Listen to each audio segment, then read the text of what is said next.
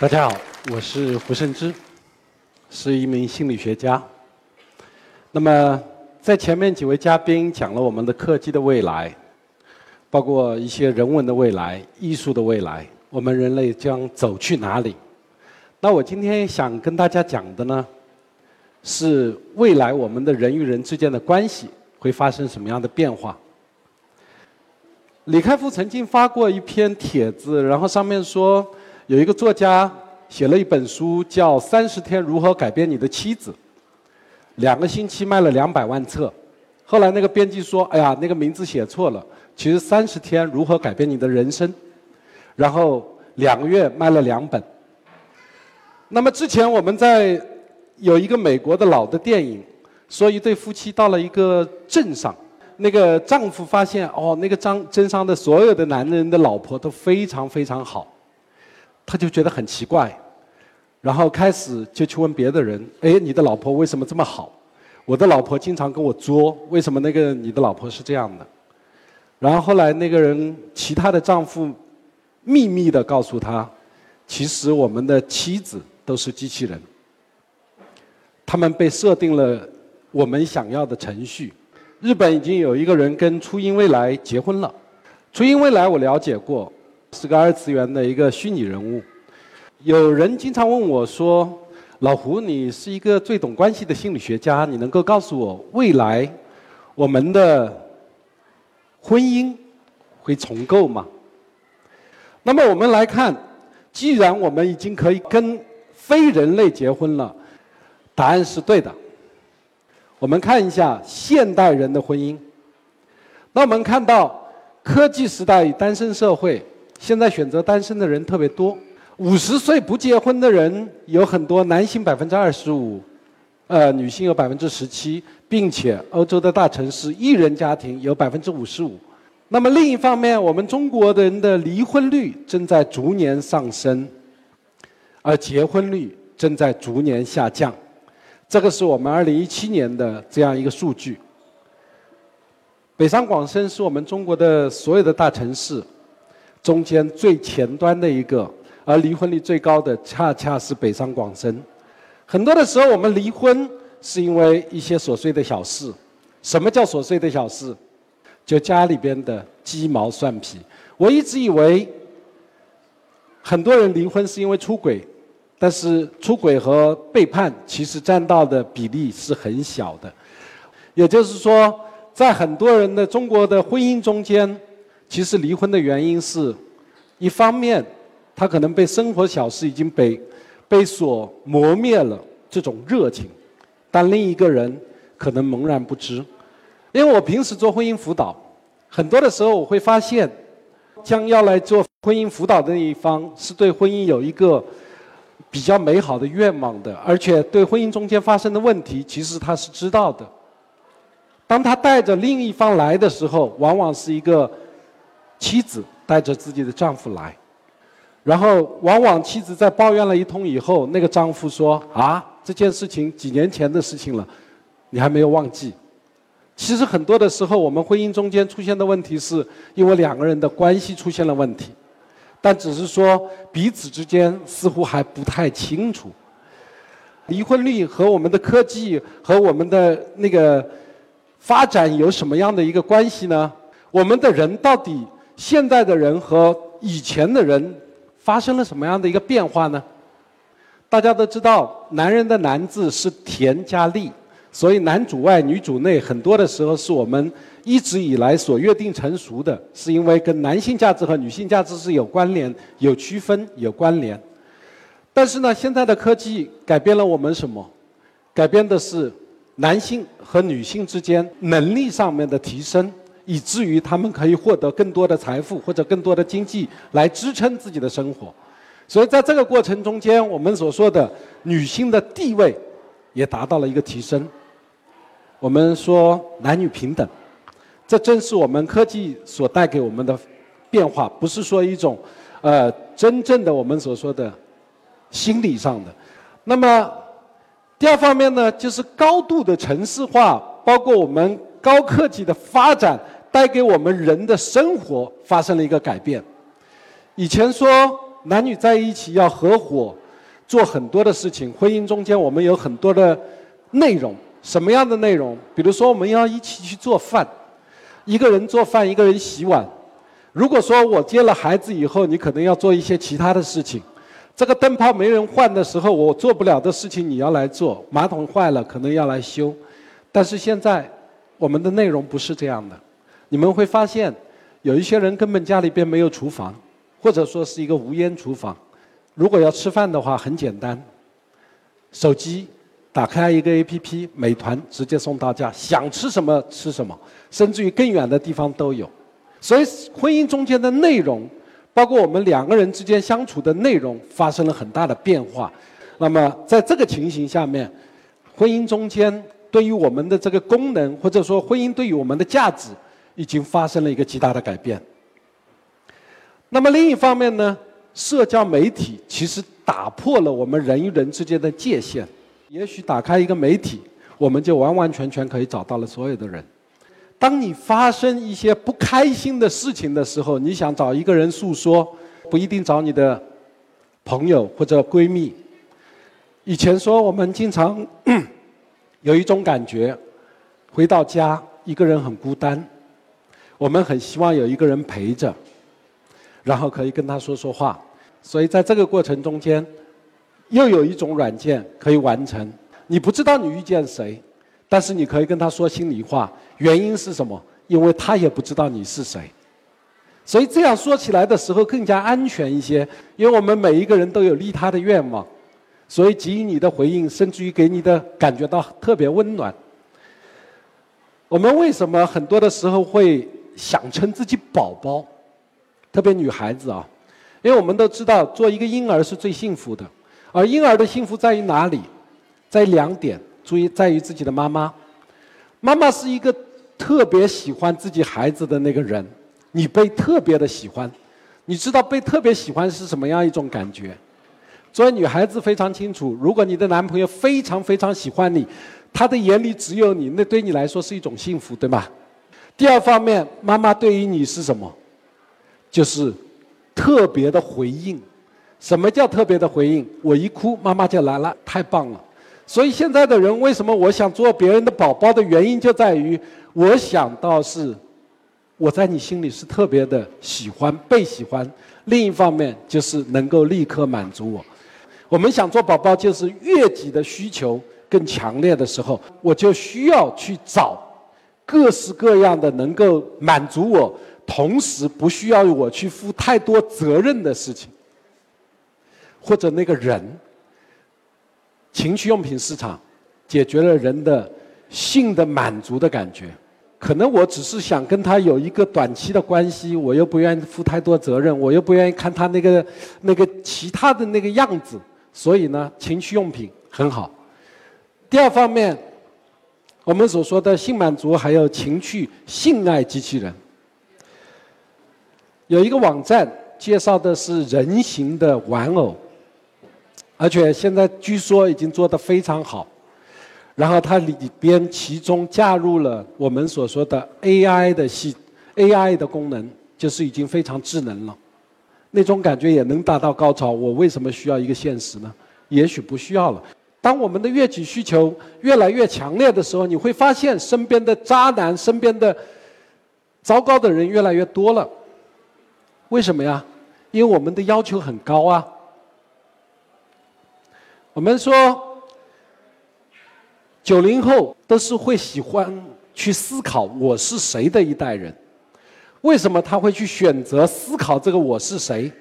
很简单，当我们出生的时候，生存已经不是问题了。我小的时候，我每天想着是今天吃什么。现在很多孩子生下来是，他每天想着可能是我要拒绝我妈给我吃什么。那么一个人如果说一旦生存需求达到了一个满足了以后，我们就开始思考了，思考什么呢？我是谁？所以我我的工作室有一些九零后的一些年轻的员工，他们有什么想提出来？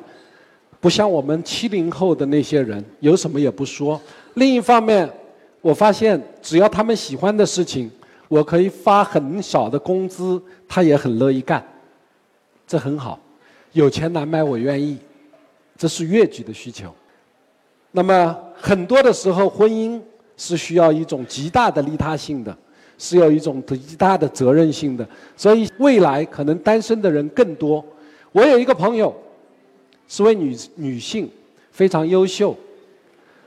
她跟我说：“她说我挣的钱比一般的男人要多得多。我如果要找一个跟我匹配的男人，要让我仰视的男人。”那这个人要么在婚姻中，要么年纪很大了。他说我很难找到另一个跟我匹配的人。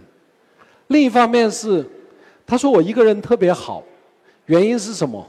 原因是在情人节的时候，你只能收到一束花，但我可以收到五束花，我被更多的人喜欢。我为什么还要跟一个人去建立一个婚姻关系？我为什么还要去跟他帮他生孩子？婚姻的意义对每一个人都不一样。更早一些，很多的女性认为嫁汉嫁汉穿衣吃饭，它更多的是一个能够生活的一个解决的问题。但是现在的人不一样，现在的人其实普遍都缺爱的，我也缺爱，你们也缺爱，只是我们缺的爱的那部分不一样。七零后缺爱和九零后的缺爱不一样，七零后的缺爱是真的，因为他们。父母没有太多的时间关注到我们身上，所以我们缺。但九零后的缺爱是什么？父母太多的时间关注到我的表现上，关注到我身上，所以我缺。缺是因为他可能喜欢的不一定是我这个真实存在的自己，他一直希望我变成他期望的那个那样子。所以我们所说的爱是什么？爱不是如我所愿，是如他所示。但是很多的现在的人，我要找的一种被爱是如我所愿的，不是如他所示的。所以，缺爱的人在朋友圈里边一般会做这三个事情：感慨人生、频繁自拍、转发鸡汤类的文章。你们发朋友圈吗？你们做美颜吗？你们做朋友圈建设吗？哪怕我现在。刚刚起床，没有刷牙洗脸，我拍出来一张照片，通过美图可以美得很，非常漂亮。我想让别人看到美美的我，喜欢我。这个我就是我们所说的理想自我。我们需要一个很好的人设去呈现给大家。那么在这个时候，我们到底在表达着什么呢？其实人与人之间，它是需要亲密关系的，因为。人是需要一种归属的感觉，我们结合成一个关系的话，我就会有一种归属的感觉。所以，我们可能很多的时候是需要陪伴的。如果没有陪伴，你会很孤单。那你的孤单如何解决？唯一的就是很好的陪伴。但是很可惜，当你在朋友圈里边晒自己理想自己的时候，你遇到的那个他。也有可能是晒着理想自己。那么你认识他的时候，你通过朋友圈去了解他了以后，你会发现，啊，原来那个人跟我真实相处下来，不是那个样子的，他只是一个在朋友圈里的那个样子，真实的完全不是这样。我们如何去跟别人亲密呢？真正的亲密叫什么？大家都知道，亲密关系是三个组成部分。首先，我们是长久的互动；第二，我们有共同的兴趣或者目标；第三，互相影响极大。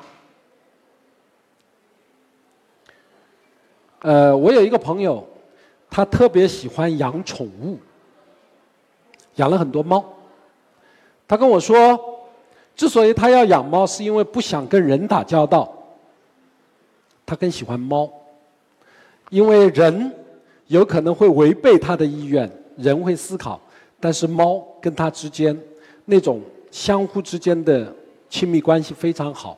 他说：“我跟猫可以长久的互动，我们有共同的兴趣爱好，他依恋我，我依恋他，而且我们影响极大。”他说：“那只猫现在越来越听我的话，而我身上越来越有猫性。”他说：“这就是我的亲密关系。”那么现在的人的亲密关系变成什么样的一种状态呢？我们跟更多的人接触的是什么？邻居、同学、同事，因为我们跟他们在一起的时间更多。有一个比较大型的网站，有一次我去，然后我看到一群人都在加班，晚上十点钟。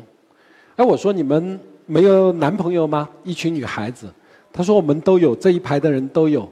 那我说你们的男朋友呢？你们不需要相处吗？咦，男朋友都在加班呀，我也在加班呀，我们在线上沟通，我们的陪伴很好。所以现在的陪伴实际上不一定是真正的两个人要面对面在一起，而更多的。有的时候我们在线上是完成可以陪伴的。我甚至经常看到两个人异地的，开着视频，一个人在做作业，另一个人在看着他做作业，这也是一种陪伴。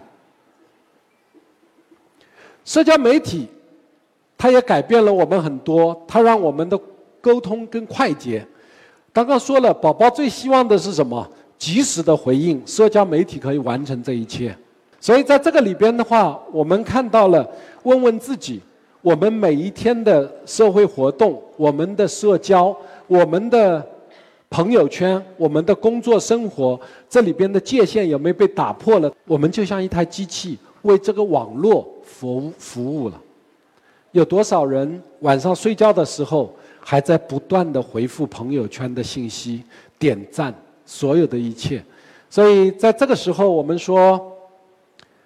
AI 科技改变了婚姻是一定的，哪怕是 AI 科技不进步，婚姻也会改变的，因为这个婚姻的形态已经存在了两千多年。现在的人对于婚姻的诉求，在婚姻中间想获得的价值不一样，它一定会改变。但是更多的是现代化科技的发展、社交媒体的发展，包括这些虚拟。